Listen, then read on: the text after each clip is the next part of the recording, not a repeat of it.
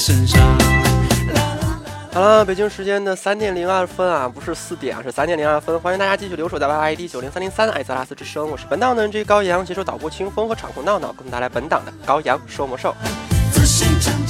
哎呀，就是说现在一百级的中立熊猫人都有了，还有什么不可能的呢？天看到了第一条的魔兽新闻，就是什么？呃，魔兽现在外服有一个人拿到了中立阵营的一百级，就是练的熊猫人嘛，他没有选联盟，也没有选部落，通过采集，通过小宠物对战，活生生的练到了一百级。唤醒了。之后他还呼吁玩家们说，呃，确实是有中立阵营这么一说的，呼吁大家都建一个这样的一个中立阵阵营号，升到一百级。所以说，小伙伴们，你们还等什么呢？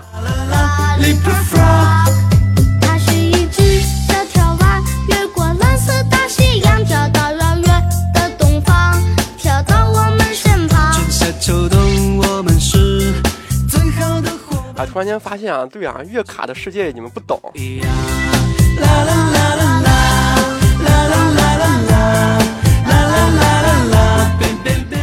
我感觉这样的一个中立号应该是什么都做不了的，包括那个传家宝的坐骑都做不了，因为传家宝的坐骑是有阵营项的，如果你不选阵营的话，你是没有权利去做传家宝的那个坐骑的。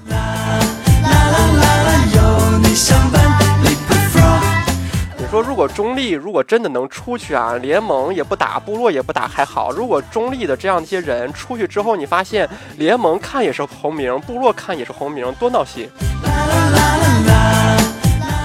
以前防一个阵营已经防的不要不要的了，现在要防两个阵营。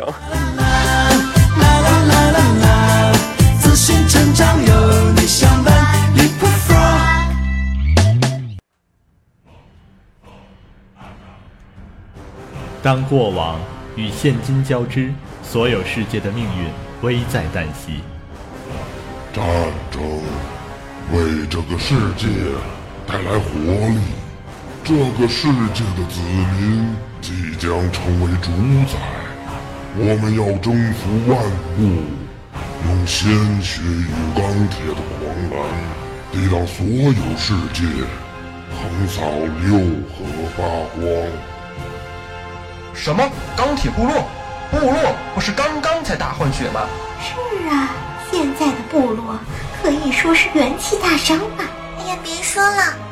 多的野兽，还有死人，想想都害怕。战争又要开始了，不知道又有多少人受到伤害。圣光在上，你们都错了。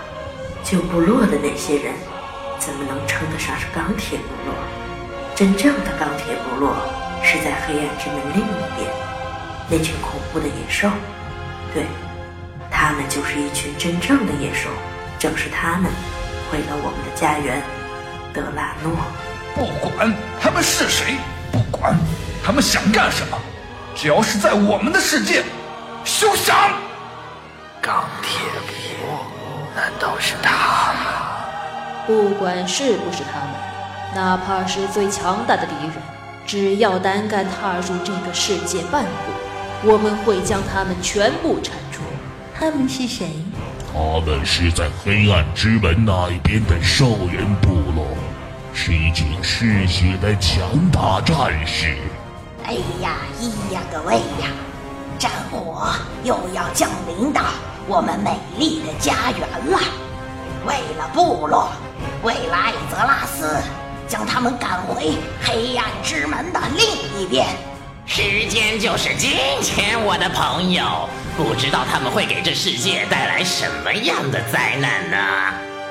全新的地图德拉诺等级上限提升至一百级，建造并升级属于你自己的要塞。全新的人物造型，全新的地下城与团队副本，迥异的怪物，新的世界 PVP 区域，全新的物品和奖励，成百上千的新任务，快速到达九十级，开始畅玩游戏吧！牢不可破的誓约，坚不可摧的意志。有谁能阻挡我们？面对钢铁部落的入侵，你做好准备了吗？勇士们，为了美丽的艾泽拉斯，握紧你们手中的武器，穿过黑暗之门，将我们的敌人碾碎！战友们。我们在九零三零三等你，在九零三零三，在九零三零三等你，在九零三零三，在九零三零三，在九零三零三，我们在九零三零三，在九零三零三，我们在九零三零三，我们在九零三零三等你。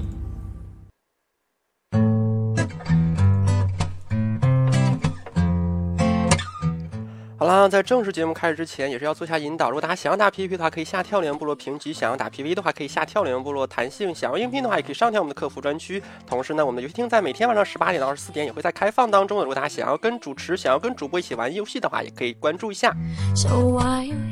我看到好多人会吐槽刚才那段音频有有什么意义啊？那那段音频对于主播来说意义重大，为什么呢？因为在刚才那段音音频当中，我上了个厕所，然后收了所有的订单，然后把所有的仆从的任务给收了一下，然后又放了一下所有的仆从任务，最后还把要塞的小宠物战斗的日日常给完成了。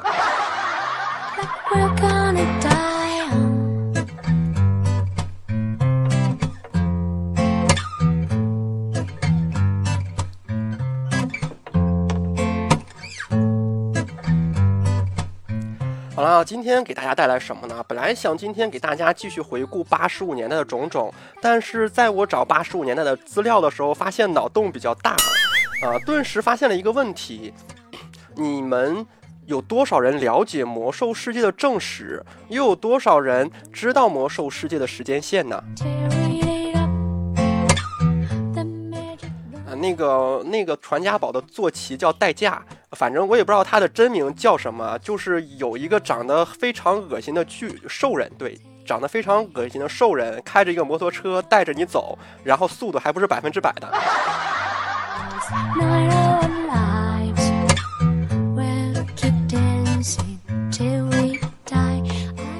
动速度是百分之一百七吗？怎么可能？我记得非常清楚，就是。呃，就是我们，我是比较喜欢把那种比较稀有的东西，比较稀有的坐骑都设成那个偏好嘛。所以说我每一次点随机坐骑的时候，都是偏好中的随机一个嘛。那一次就是啊，在地图的上面出了一个稀有，然后全所有人都在喊嘛，然后我就点了一下随机坐骑，然后就是出了那个代驾。就发现后面一辆一辆车从我的眼前穿过去，果断换了一个坐骑。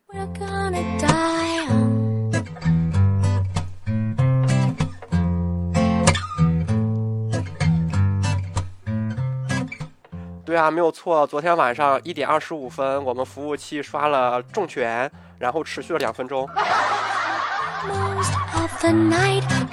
我也不知道持续两分钟对于重拳来说是算时间长的还是算时间短的。反正我们服务器是比较和谐的，要不是有要不是有一个空降团的话，估计我们那个重拳能持续十十分钟吧。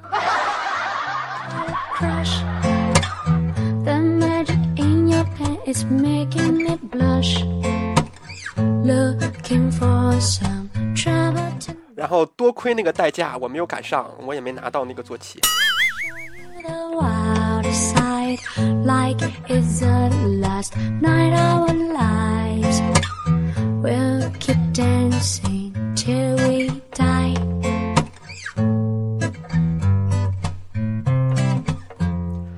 对啊，真的感觉非常后悔嘛。于是今天我忍忍痛割爱，买了一个泰瑞尔战马。我打算接下来的半年，除了泰瑞尔战马之外，别的东西我都不骑了。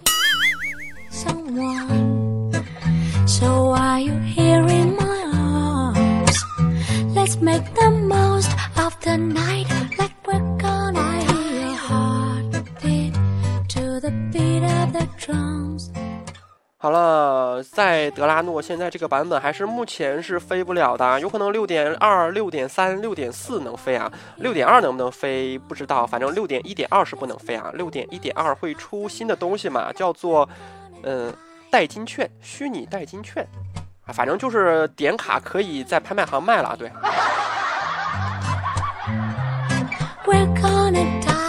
就是暴雪把逼死工作室系列进行到底嘛。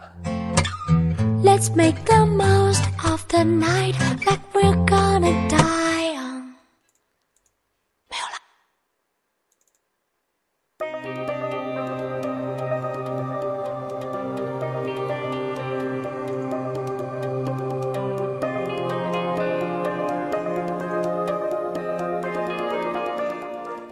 没有啊，其实我真的感觉暴雪只要不出什么什么什么黄钻啊，什么红钻啊、蓝钻啊，或者说各种钻，不出什么内置那种装备商城的话，我感觉都还是可以让人接受的。嗯，它只是出了一个点卡交易，而且这个点卡交易的交易额不取决于你，取决于市场价格。目前为止看到的信息是这个样子啊，就是说你的点卡什么时候出出手啊？就是说出手的时候的价格完全取决于现在服务器的这样的一个点卡的波动价格啊，也就是说你没有权把点卡设成三万或者说设成四万啊，你只要一出手，当时的拍卖价是多少就是多少。在阳光温暖的春天，走在这城市的人群中。在不知不觉的一瞬间，单挑 BOSS 系统我能接受啊。比如说今天就在刚才在下节就是上节目之前嘛，刷了一个 BT，然后本来是是想刷乐谱的，真的感觉就是你越想要什么就越得不到什么，越不想要什么就越得到什么。啊，上一个 CD 开放了六点一，然后就开始刷乐谱嘛。上一个 CD 刷了主手单刀，这个 CD 刷了副手单刀。作为一个萨满，我单刀毕业有毛线用啊！我我又装不上去。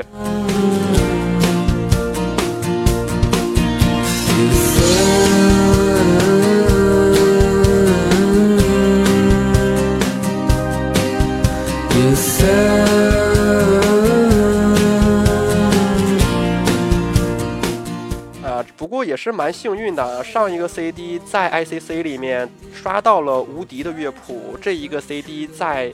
呃，应该是 BT 里面那个叫《燃烧的远征》，对，呃，那个伊利丹调的是《燃烧的远征》嘛，刷到了这个乐谱。然后闪电大厅的乐谱也拿到了啊，目前为止副本我还差一个，呃，奈法里奥，奈萨里奥，反正就是那个黑翼血环嘛，黑翼血环的最后一个 BOSS 和那个那个那个那个那个哈卡，啊，对，还有卡拉赞。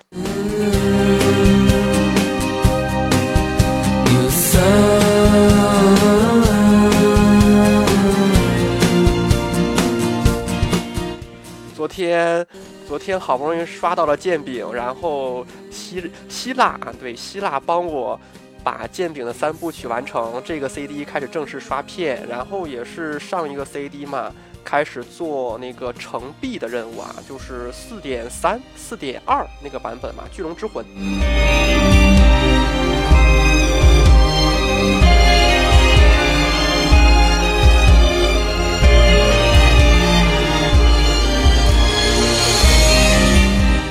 自己一天天还是蛮忙的嘛，晚上活动，白天还有这么多事情要要去做啊，然后还要去挂着一个啊窝窝七啊，原因是招募坐骑。有的时候你会发现，真的就是你自己玩的那个号怎么玩都是点卡不够用，但是你挂着那个号怎么挂都有那么多点卡。我真的感觉是，我记得是现在是两千七百分钟嘛，两张点卡应该是五千四百分钟。对我挂了好几天了，就是说我因为有那个防掉线红嘛，点了之后是只要你不把这个界面最小化，它是永远不会下线的。挂了好几天了，竟然还有十六小时。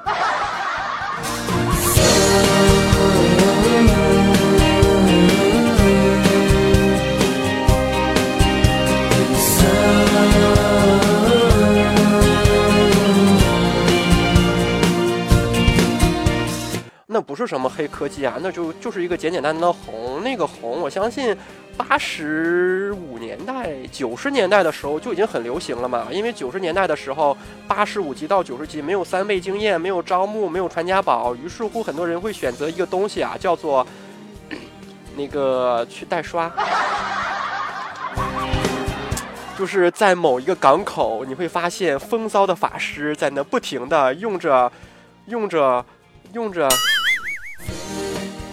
那个脚本是吧？完了之后，你们所要做的事就是刻上刻上经验药水，然后插上工会战旗，呃，然后在那放一个防掉线的红就好了。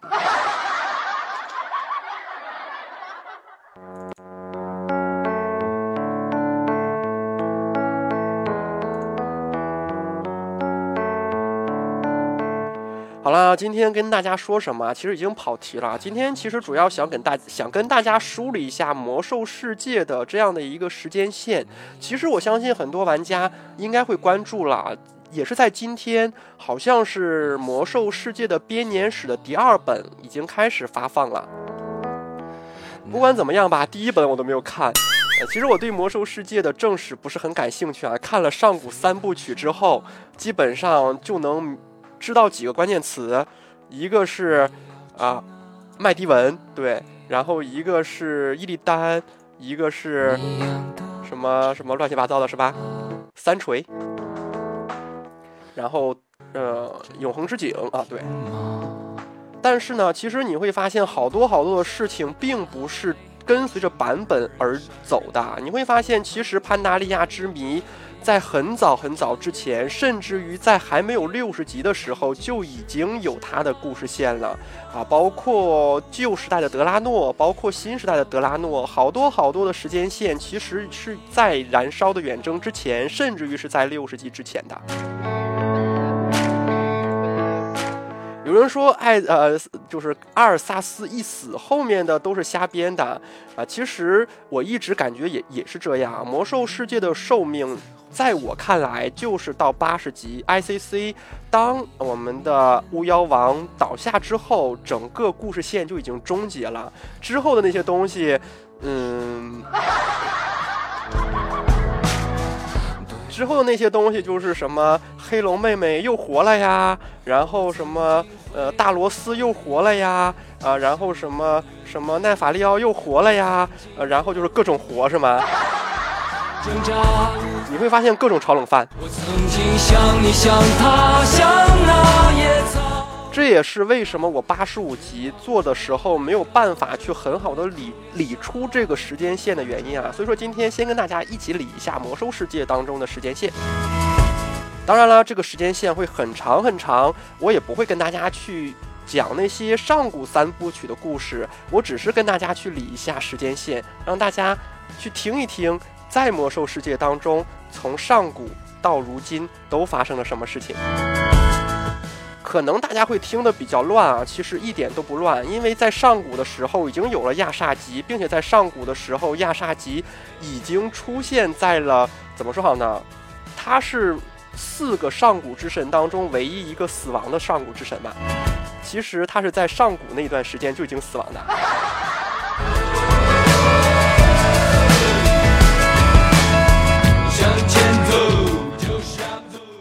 其实我也可以跟大家说啊，七点零的内容大家也可以去关注一下。七点零，我不剧透了啊，你们自己去百度一下吧。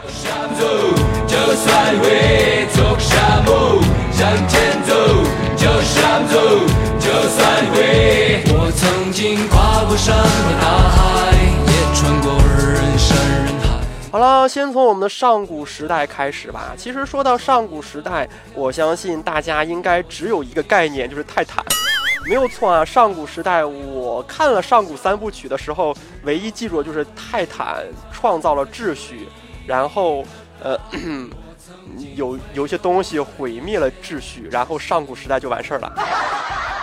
曾经堕入无边黑暗，想挣扎无法自拔。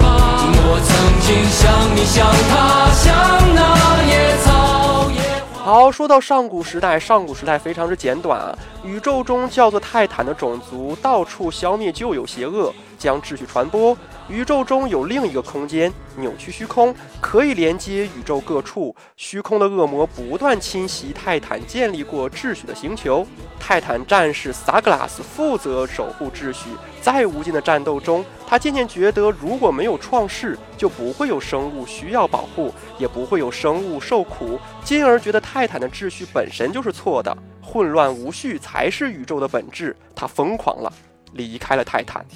为了毁灭一切有序，萨格拉斯将曾经打败的恶魔囚禁犯全部释放，又到阿古斯星球选择了艾瑞达种种族的三位领袖中的两位做副官，一位就是军师基尔加丹，一位就是将军阿克蒙德，组建了燃烧军团。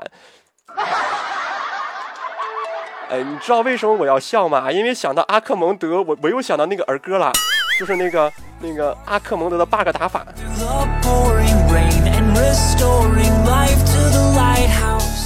其实你有没有发现，他两个军师都不是很难啊？吉尔加丹其实还是蛮难的，吉尔加丹嗯在二点四的版本蛮难的，但是阿克蒙德好像自从有就不是很难啊。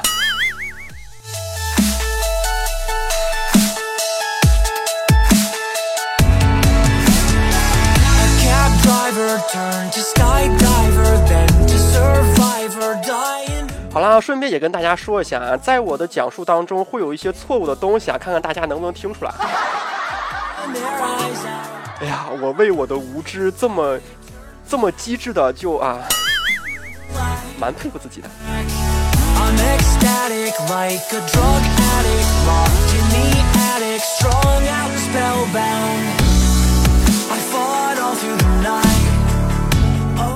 好了，继续来说，还有另一位领袖啊，他是先知维伦，他认为萨格拉斯是错的。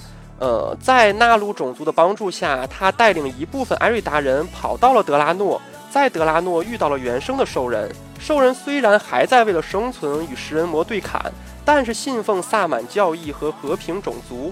艾瑞达人决定定居，改称自己为德莱尼，建造了沙塔斯、奥金顿和卡拉波。哎，有谁知道卡拉波是哪呀？我相信大家都会知道啊，泰坦，对，嗯，卡拉赞九等一来治疗，嗯，我我我行吗？嗯，那个细那个什么治疗锤有吗？卡拉波行吗？卡拉波，监狱出的吧？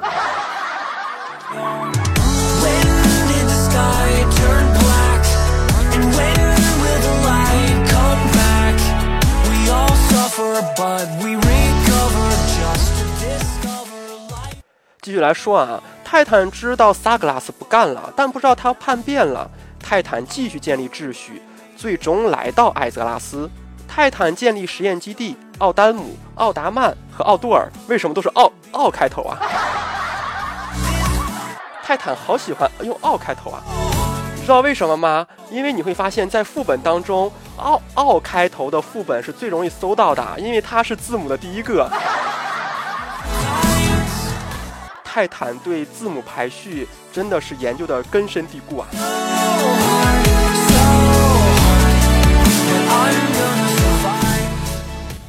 接着做实验，创建生命，创造了完美的无机生物，又在潘达利亚的雷霆山建造了亚拉克萨引擎。你看，这个时候的潘达利亚其实都已经出来了，但我不知道是后面加上去的，还是一开始就有的。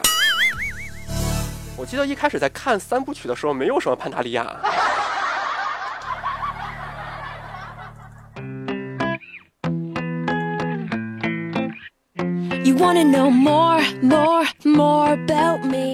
好了，继续啊！泰坦离开，到其他的星球建立秩序。泰坦回到艾泽拉斯。呃，观测艾泽拉斯的生命进度，发现有四个寄生生物上古之神来到了艾泽拉斯，他们是克苏恩已经被放倒，尤格萨隆已经被放倒，亚萨吉已经被放倒，就剩涅扎斯了。其实亚萨吉是永远放不倒的，因为亚萨吉是人的心魔嘛。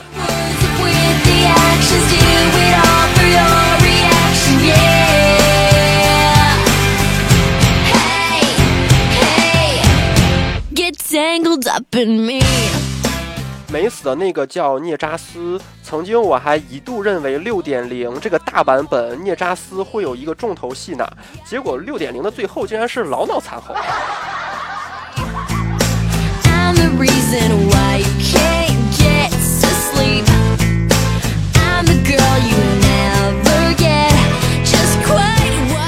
来说啊，他们把艾泽拉斯嗯的血肉腐蚀了。泰坦创造的完美的无机生物变成了有机的食恶怪。啊，泰坦击败了上古之神，但是不能杀，因为上古之神寄生在艾泽拉斯上，血肉相连，杀到上古之神就是艾泽毁灭艾泽拉斯，只好封印。但不知道为什么杀掉了亚萨吉，留下了亚萨吉的精华。亚萨吉死前最后一口气化成了巨之煞、狂之煞、怒之煞、疑之煞、往之煞、恨之煞和傲之煞。泰坦发现煞魔是随着人心而生的，是不可消灭的，只有靠生命自己清心才能抵抗煞魔。这些煞，我相信在上一个版本、上上个版本和上上上个版本，大家都打完了吧？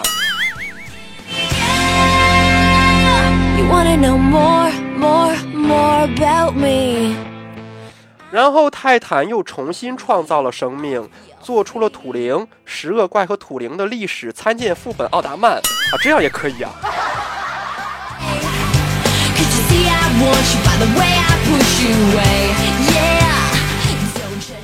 泰坦赋予五龙以神力：红龙生命，蓝龙魔法，绿龙梦境，青铜龙时光，黑龙力量，保护艾泽拉斯。在奥杜尔留下了六名守卫和观察者奥尔加龙，在必要时通知泰坦。在潘达利亚留下了莱登来看守啊亚拉克煞引擎。泰坦离开了艾泽拉斯。好了，上古其实就发生了这么多事情啊！自从泰坦走后，世界才不得安宁。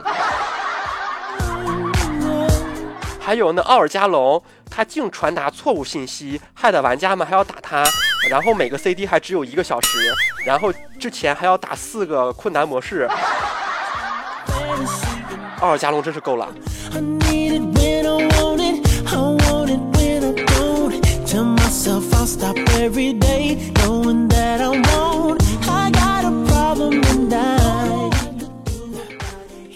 这首歌的歌名叫做《Because of You》啊啊！想知道之后发生了什么事情吗？不要走开，广告之后马上回来，我再去收个菜。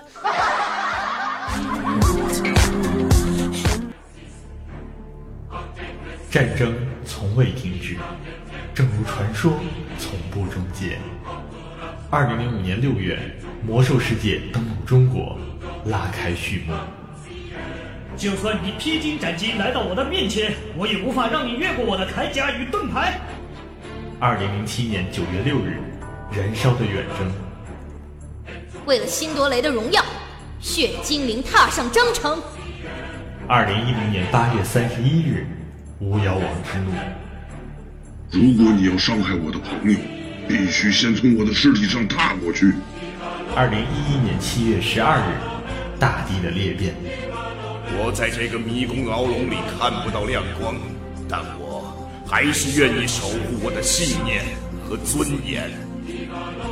二零一二年十月二日，熊猫人之谜。东方之谜，如雾之里，沧海桑田，众生鱼鱼。九年追随，一生相守。魔兽世界官方 YY 九零三零三。只要魔兽世界还在，我们就与你同在。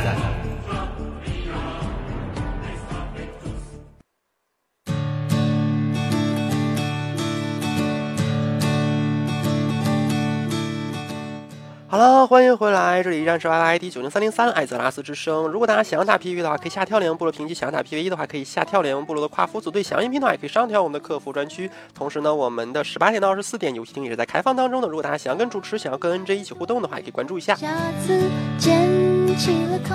有没有发现，每一个跟古代有关系的神话必须有一个造物主啊？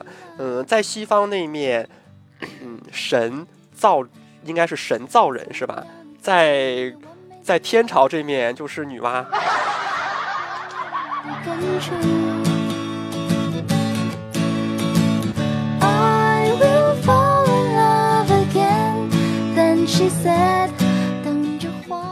好了，来看一下之后的纪元前一万三千年魔兽世界当中发生了什么故事吧。我真的感觉脑补的内容好多啊！纪元前一万三千年，潘达利亚之谜发生了好大好大的变化，就是潘达利亚这个地图发生了好多好多的故事。这也是为什么我们要重新整理一下魔兽世界的时间线的原因，因为有好多好多新的元素进入了魔兽世界。花儿总是它的保护色。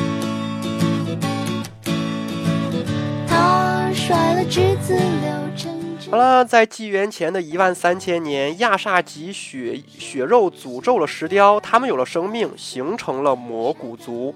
呃，魔古军阀雷神到了雷霆山，找到了亚拉克煞引擎，控制了引擎和莱登，将宝物移到了昆仑山即魔古山宝库。雷神奴役熊猫人铸铸造长城，抵御螳螂妖。雷神死，继承的魔古皇帝将魔古首都从昆仑山迁到锦绣谷。啊，熊猫人皇帝少昊推翻了魔古的统治，熊猫人抵御了螳螂妖。熊猫人皇帝号少昊梦见了三千年后燃烧军团的入侵。哎，不是啊，这。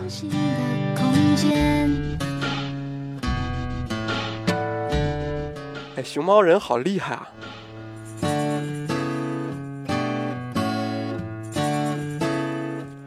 继续来听吧。熊猫人少昊梦见了三千年后燃烧军团的远征，经过内心的修炼，击退了心煞。化身为迷雾，将潘达利亚笼罩起来。很久以后，鸟语花香的艾泽拉斯出现了一种叫巨魔的生物，形成了巨魔帝国赞达拉，最终分裂成两部分：北边的阿曼尼和南边的古拉巴什。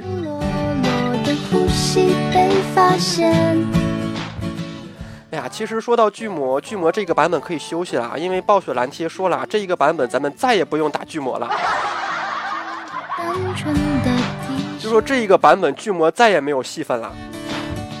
暴雪并没有撒谎，因为巨魔的种族天赋也导致了这个版本部落也没有多少人会选择巨魔。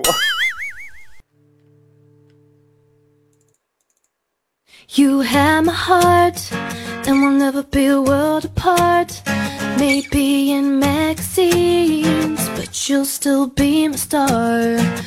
Baby, cause in the dark, you will see shiny cars, and that's when you need me there.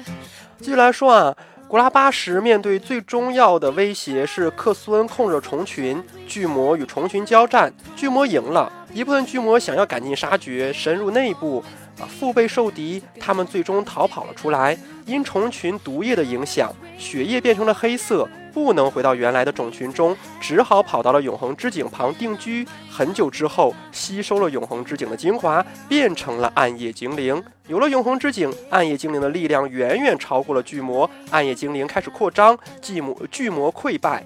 呃，阿阿曼尼跑到了现在永歌森林和幽魂之地，古尔巴什跑到了现在的荆棘谷。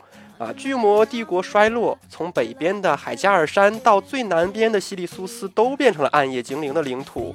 艾泽拉斯有两个月亮，蓝色的斜月，还有白色的月神艾伦。艾伦与巨巨鹿马洛恩结合，生下了半人半鹿的塞纳留斯。艾泽拉斯还有其他的动物半神。啊，风暴乌鸦之神艾维纳，狼神戈德林，部落称之为啊洛格什，这什么东西？后面那句可以不要啊。然后乌龟之神托尔托拉，巨熊之神乌索克等等，玩家可以在如今的海海加尔山看到这些回归的半神。其实这个半神里面，狼神我是一点都不熟悉啊，其他几个还好吧，狼神从来没有听过。这也是为什么德鲁伊没有狼人形态的原因啊，因为狼狼神，我记得在小说当中，他的野性是非常非常大的，然后呃，最初的一批德鲁伊没有办法控制他的这样的一个能量。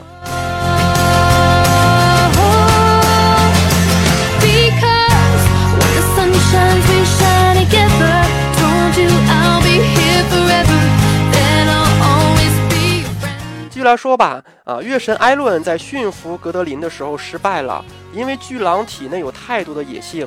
暗夜精灵其中一位玛法里奥怒风遇到了塞纳留斯，做了他的徒弟，跟他学习德鲁伊的平衡之道，可以变成上各种动物的形态。在学习巨狼形态的时候，被哥德林的野性反噬，变得疯狂，让塞纳里奥救了回来。塞纳留斯。就是他们的名字有的时候太相像了，并且外国人起名真的很那什么的，就是父亲的名字和儿子的名字就就就就差一个字，谁能受得了？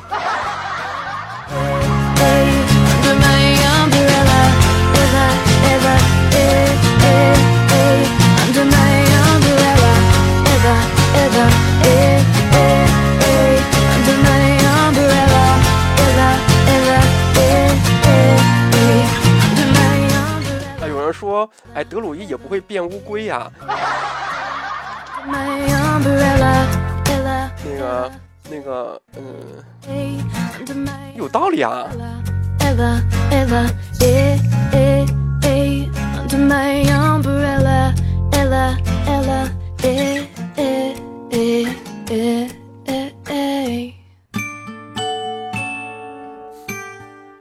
然后继续来看啊，纪元前一万年发生了什么事情？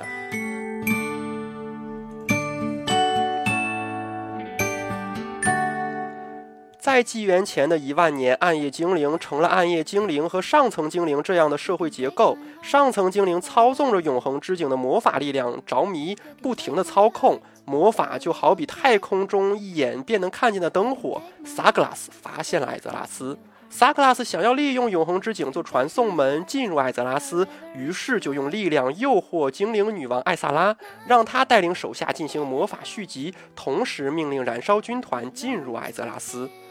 精灵的草根领袖玛法里奥、伊利丹和泰兰德到森林中寻找各式各样的半神帮助，其中也包括半鹿塞纳留斯、半熊乌索克。巨龙也加入战斗，五大巨龙联手制作神器恶魔之魂，但巨龙不知道黑龙奈萨里奥没有注入自己的力量。黑龙奈萨里奥叛变成为死亡之翼，巨龙因此退出了联军。联军艰难地打败了燃烧军团的艾萨拉，战争引发的魔法混乱引爆了永恒之井，世界炸开，形成了东部王国、卡利姆多，还有诺森德。永恒之井的爆炸引发了海啸，女王艾萨拉祈求神灵保护她的种群，据说是上古之神涅扎斯响应了，将他们变成了海加不变成了纳加海妖。纳加在海底建立了塔纳塔莎王国，啊，纳加。啊，艾萨拉划分了一片封地给自己最强力的侍女瓦斯奇，也就是如今的瓦斯奇尔。在瓦斯奇尔，玩家可以发现那家为瓦斯奇家族歌功颂德的艺术品啊。有人说是巨龙之魂，不是恶魔之魂。好吧，这算是你们找出第一个 bug。反正我只知道这几个龙，除了黑龙之外，剩下的四个龙加上萨尔，在呃巨龙之魂这一个这一场副本当中一直在蓄力，一直在蓄力，一直在蓄力，一直在蓄力。最后萨尔负责的任务就是用技能晃瞎了死亡之翼的眼睛。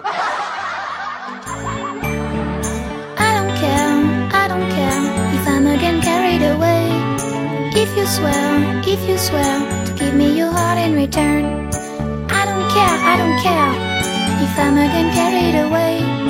If you swear, if you swear to give me your heart in return, to give me your heart in return. 好了，来继续。永恒之井爆炸的力量把地底的土灵全都震晕了。马法里奥带着残余的暗夜精灵来到圣山海加尔定居。发现了问题，井水里怎么会有魔法呢？原来是他的弟弟伊利丹从永恒之井私自带了永恒之水。马法里奥斥责弟弟置族人的安危于不顾。你丫知道魔法引来了萨格拉斯，现在还在玩？哎，原来马法里奥是个北京人啊。I'm watching you, you are watching me。我试过多少方式假装已经忘记，My baby let it go。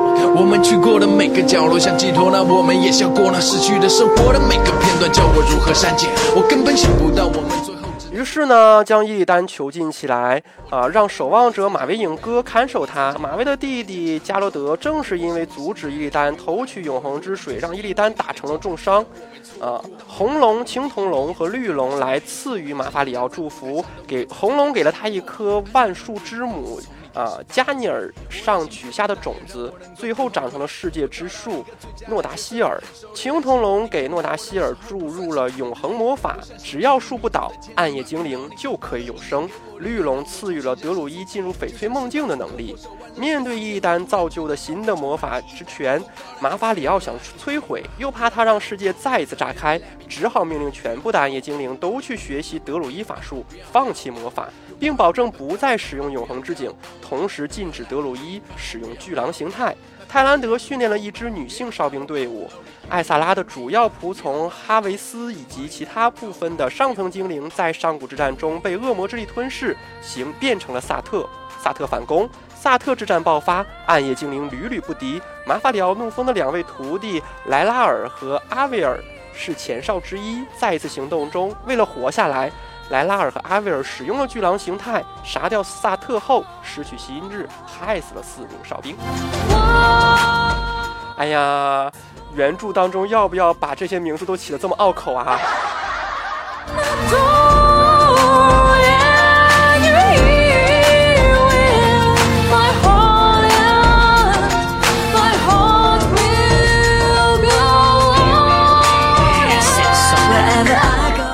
在说的是魔兽世界当中的一个时间线啊，在这个时间线当中，你会发现好多个版本的好多内容啊，并且这些时间线全部来自于魔兽正史啊。所谓的魔兽正史，就是魔兽世界官方小说嘛。Everybody went away，你让我渐渐学会并且我说的所有内容，其实可以是从正史的这样的一些章节当中查找到依据的。继续啊，暗夜精灵将两位高徒带回，马法里奥怒风帮他们恢复过来。阿维尔后悔了，莱拉尔没有后悔。阿维尔与与他的妻子女祭司贝丽萨被萨特围住，阿维尔宁死也不愿变成巨狼。阿维尔说过：“你还记得大明湖畔的……不对不对不对。”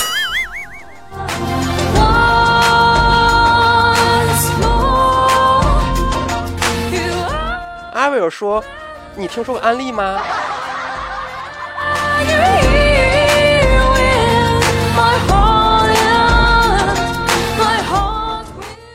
阿维尔说：“啊，贝萨拉，啊，贝丽萨，你记得吗？我们曾经说过，我们的爱情可以穿过一切障碍。” 顿时琼瑶附身啊！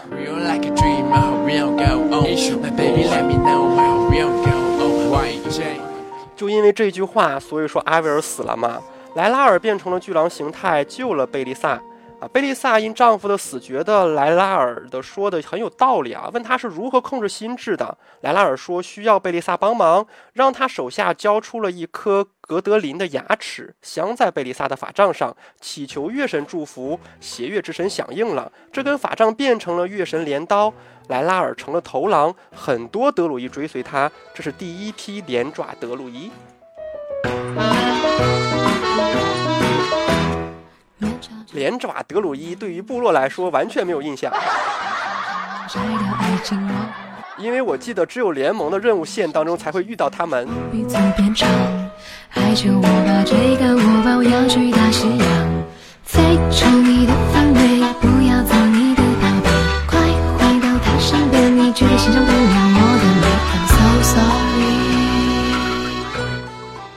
在暗夜精灵进攻萨特的巢穴夏维安时，狼群出现，帮助暗夜精灵轻松的灭了萨特。萨特头领哈维斯接受呃涅扎斯的力量，变成了一棵橡树，进入了翡翠梦境，成为了梦魇之王。玩家可以在如今的灰谷、费伍德森林、凄凉之地见到残存的萨特。这三个地方部落从来不去，只有联盟才去。对，这三个地方联盟也不去了，因为有招募，或者说，对，有这个东西。有了这个东西之后，你就立马就可以。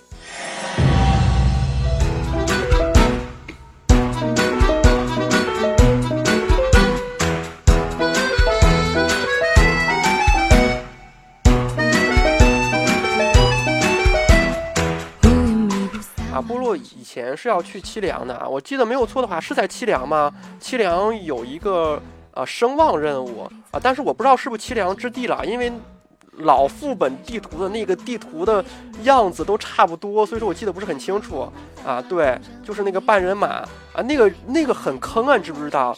呃，这个就和那个其实这个是最早的像神语者和那个叫什么什么者的啊，在。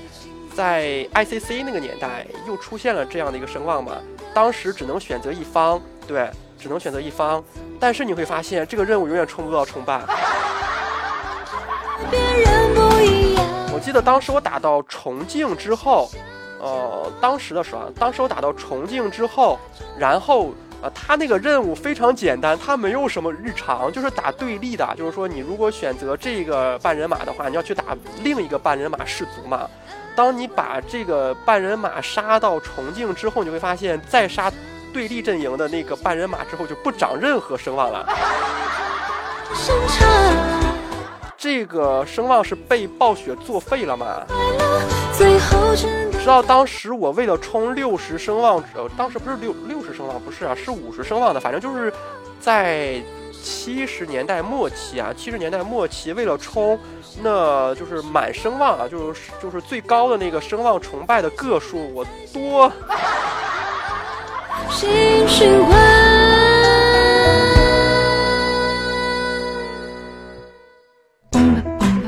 那一阵为了冲声望崇拜，真的是特别特别恶心啊！就是我第一次，我第一次去拍卖行去搜布，大家知道那一阵子的四大主城声望是可以通过交布来去换声望的嘛？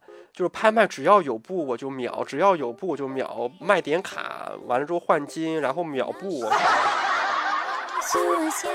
啊，现在想想我图什么？dans la rue, tranquillement, elle reprend le même chemin qu'avant. Des allées qui serpentent jusqu'à l'Odéon. Et dans les vitrines en face, elle se voit passer. Dans les yeux de Marie, 好了，继续来说时间线啊。狼群转向暗夜精灵，暗夜精灵击退马法里奥怒风，找到老师塞纳留斯，询问该不该杀掉莱拉尔，然后建立奉行德鲁伊法术的塞纳留斯议会。啊，贝利萨知错了，将将神镰刀转给了马法里奥怒风。马法里奥怒风使用神镰刀将狼群封进了翡翠梦境。马法里奥怒风又封印了月神镰刀拉维尔和。莱达尔一死一反叛，范达尔路亏成为马法里奥怒风最得力的弟子。哎呀，名字太多。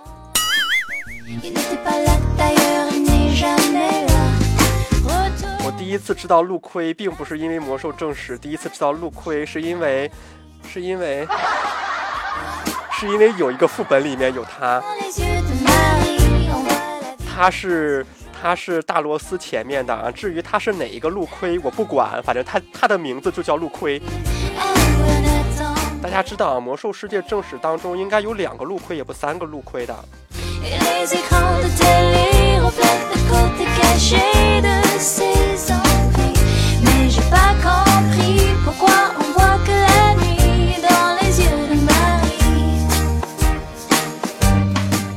流沙之战当中有范达尔路亏，但是六十级我没有玩过啊。我是七十级开始玩的，第一个玩的时候其实不是六十级也玩过，六十级的最后一周玩的，因为我记得非常清楚嘛，那一阵子一个光头男啊，不是光头加暴击嘛，一个光头男牧师啊，六十级的光头男牧师不停的带我刷血色。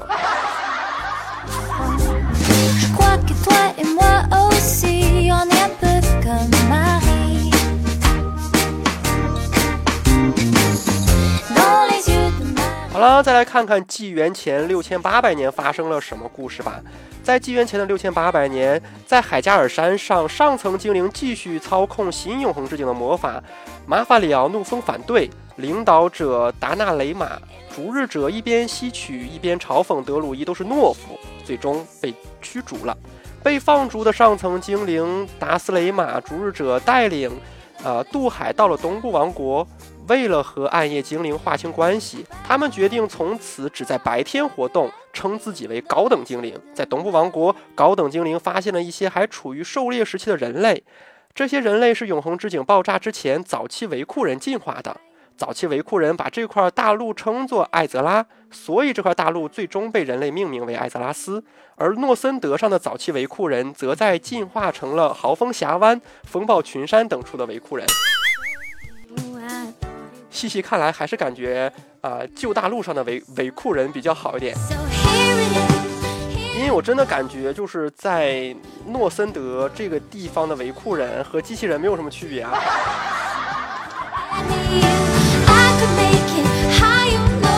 不知道有多少人还去诺森德去看一看那个年代的副本。如果大家想要去拿那些什么闪电大厅的乐谱的话，应该会去看吧。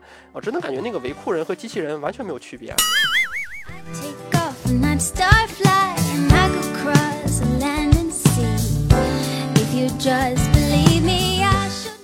好了，高等精灵最终扎根在永歌森林附近，建立城市的地方是阿曼尼巨魔的圣地。于是开打了，精灵赢了。为了纪念上层精灵奎尔多雷的称号，他们将城市命名为奎尔萨拉斯。城呃，为了做一些防护罩，免受外星生命发现魔法痕迹，他们建立了音乐议会。呃，达达斯雷玛拿出了从海加尔山带来的永恒之水，创造了太阳之井。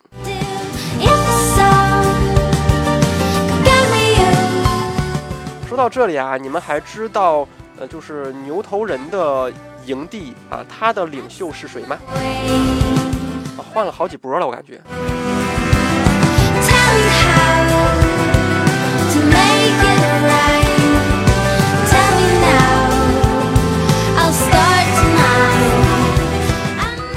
啊，凯恩·雪提是吗？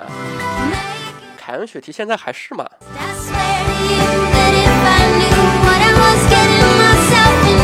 我记得他也死了嘛，然后我记得贝恩·雪提一开始是很反对，就是说把他当成那个牛头人的首领的，因为他就是说他不想，呃，但是又迫于什么就是乱七八糟的事情，最后他还是上了。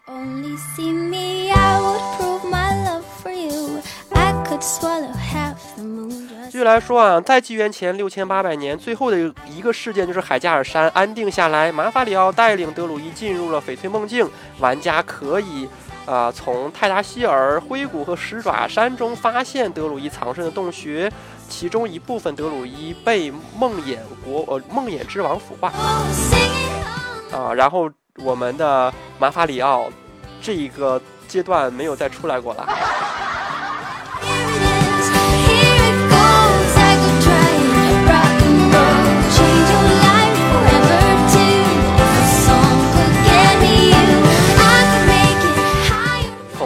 翡翠梦境啊，这个东西，这个东西应该没有人进去过吧？进去的人应该都被永久封号了。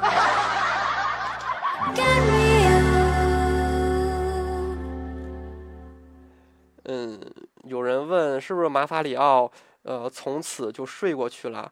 呃，反正他是不太喜欢，就是他是那种一天要睡二十三个小时的那种人，所以说一般情况下他应该不会出现。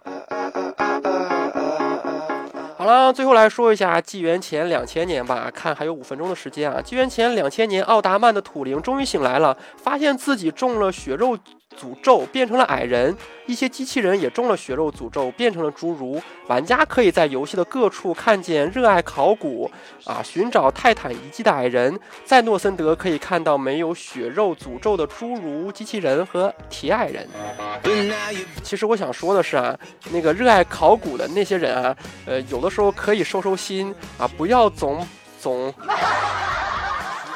不要总开怪啊，真是够了。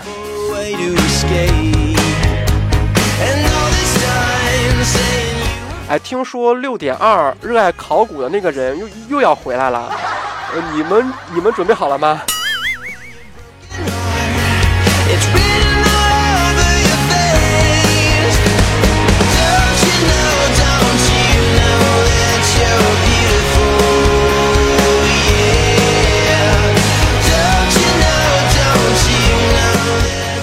继续来说，矮人建立了阿兹莫丹王国。很快，矮人发现阿兹莫丹太小了，矮人太多呀，所以他挤呀，啊，所以说安维马安维马尔大帝去世后，三锤马上分裂，啊，铜须则驻守在铁卢堡，呃，索瑞森带着铁人，呃，铁黑铁矮人去了南方，蛮锤带着蛮锤矮人到了如今目光高地的古影巴托。格林巴托与铁卢堡看上去差不多，是因为他们本来就是矮人的城市啊。格林巴托灭的死死死去活来啊！我记得非常清楚嘛，当时那个版本就是格瑞格瑞巴托好不容易打完一号，完了之后，我我就在 YY 说，哎呀，花了两个小时才过了一个一号。完了之后，YY 里面公会里面其他人说，两个小时呵呵 才是个开始。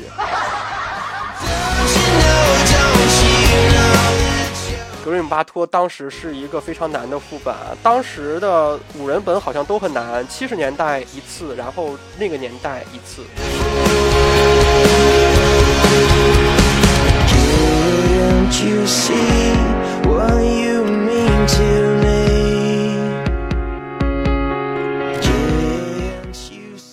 索瑞森想要统一攻打铁卢堡和格瑞姆巴托，灭了啊，跑到了如今的灼热峡谷地下。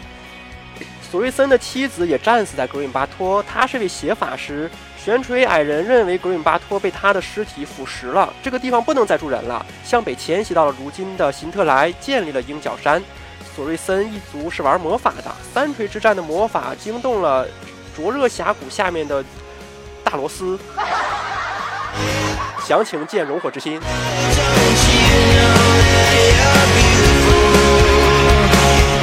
好啦，今天的故事线先讲到这里吧。之后还有很精彩的啊，比如说，比如说那个什么，呃，各种撕逼是呃撕嗯是吧？就是到了那个希尔斯布莱德丘陵啊，到了斯通纳德啊，到了那些东地方之后。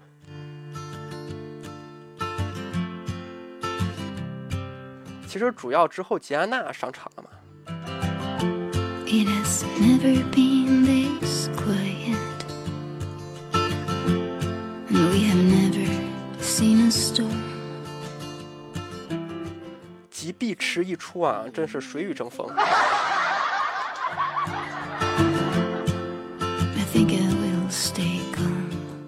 好啦，这档节目就跟大家做到这里了。如果大家喜欢我的节目的话，可以点一下直播时通知他，或者右键关注一下我，啊，也可以亦或者加入我的听众群三二三六三五六五三二三六三五六。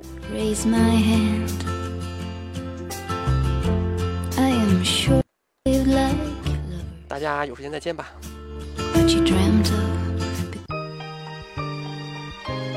感谢您收听网易暴雪官方《魔兽世界》游戏电台。以上节目